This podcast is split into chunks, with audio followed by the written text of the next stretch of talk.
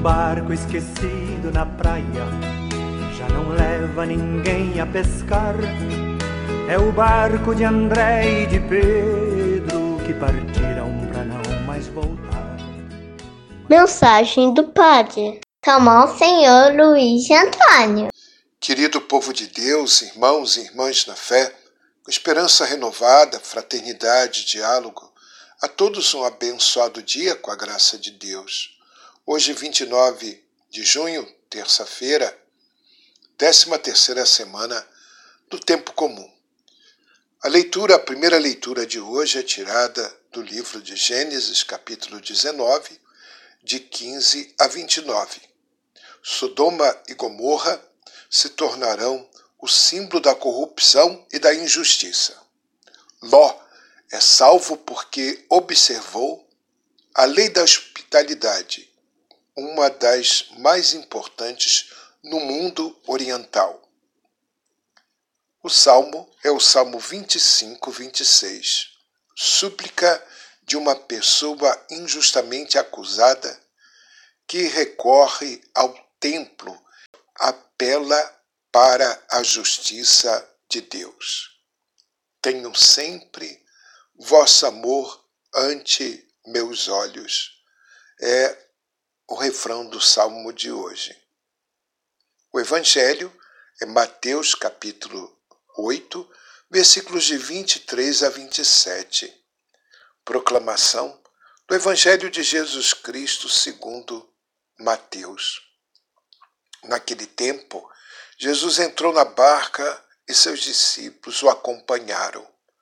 E eis que houve uma grande tempestade no mar, de modo que a barca estava sendo coberta pelas ondas.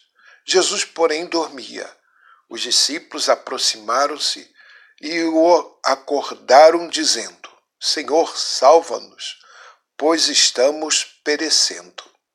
Jesus respondeu: Por que tendes tanto medo, homens fracos na fé? Então, levantando-se, ameaçou os ventos e o mar, e fez-se uma grande calmaria. Os homens ficaram admirados e diziam: Quem é este homem que até os ventos e os mares lhe obedecem? Palavra da salvação. É um momento de crise e dificuldades diante de um mundo que a comunidade cristã, discípulos, mostra se confia ou não na presença de Jesus em seu meio. As situações críticas são sempre um termômetro que mede o grau de consciência da maturidade e, ou infantilidade da fé. A barca simboliza a igreja, a comunidade dos que aderiram a Jesus, dispostos a partilhar sua missão e seu destino.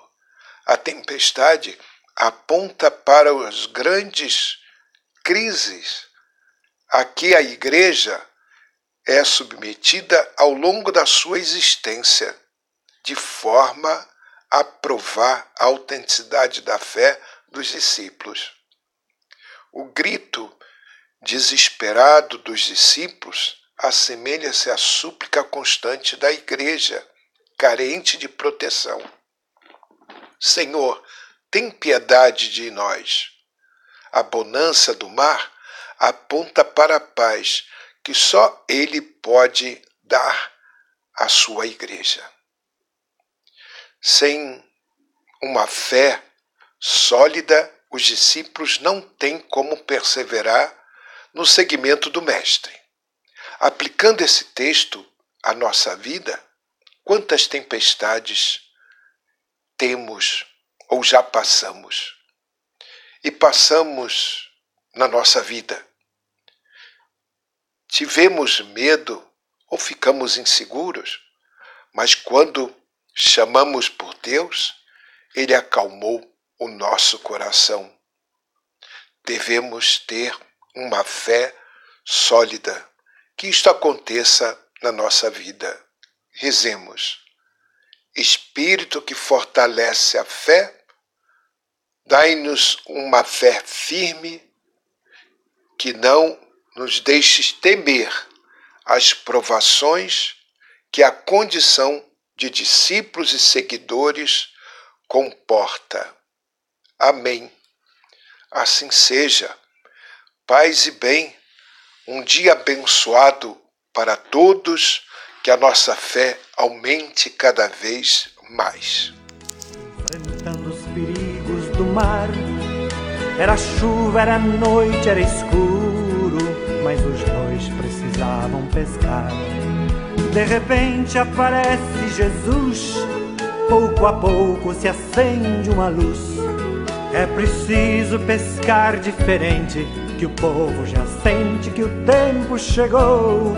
E partiram sem mesmo pensar nos perigos de profetizar.